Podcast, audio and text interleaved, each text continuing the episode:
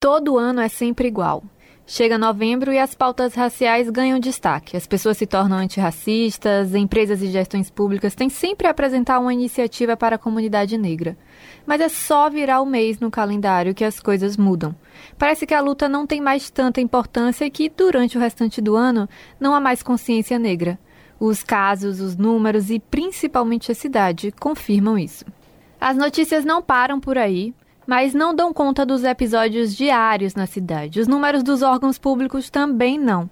Nos últimos 10 anos, o Centro de Referência de Combate ao Racismo e à Intolerância Religiosa, Nelson Mandela, atendeu 1.144 casos de racismo, intolerância religiosa e correlatos.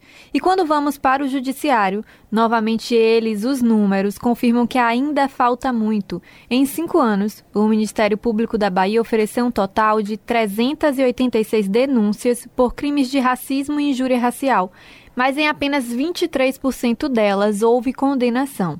Uma das principais explicações para isso é a falta de representatividade no judiciário e nas estruturas de poder da sociedade.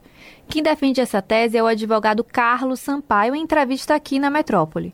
Um caso que chega de racismo para um julgador desse tomar uma decisão de dar uma condenação é muito difícil, porque ele às vezes dá uma outra interpre interpretação porque ele não conhece, ele não entende essa é a importância da representatividade. Então é por isso que nós precisamos de desembargadores negros e negras, precisamos de prefeitos negros, precisamos de governador negros. Mas para chegar nesses postos e simbolizar a representatividade, a comunidade negra esbarra na escassez. E aqui poderíamos chamar de escassez de políticas públicas. Mas diante da banalização e generalização desse termo, preferimos falar em serviços, equipamentos e iniciativas que permitam qualidade de vida e, consequentemente, ascensão. É esse o termo utilizado pelo professor, jurista e vereador Edivaldo Brito. O que precisa hoje, e eu tenho reclamado muito, os equipamentos de ascensão social, os poderes públicos têm que instalar nessas áreas.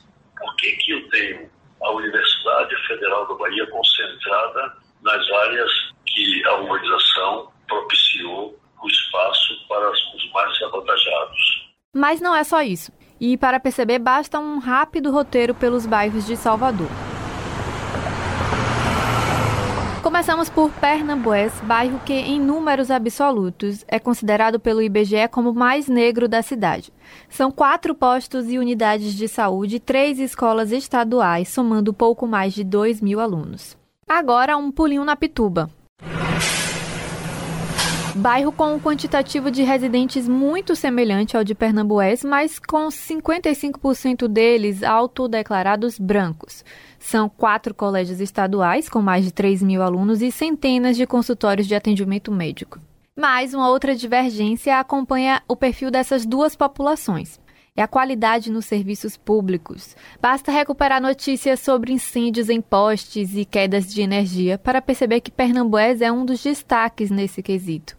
E no último ranking divulgado pelo Ministério Público com notas das escolas no Enem, há também uma diferença entre os bairros. Comparados aos colégios estaduais da Pituba, Pernambués ficou atrás em todas as escolas da rede.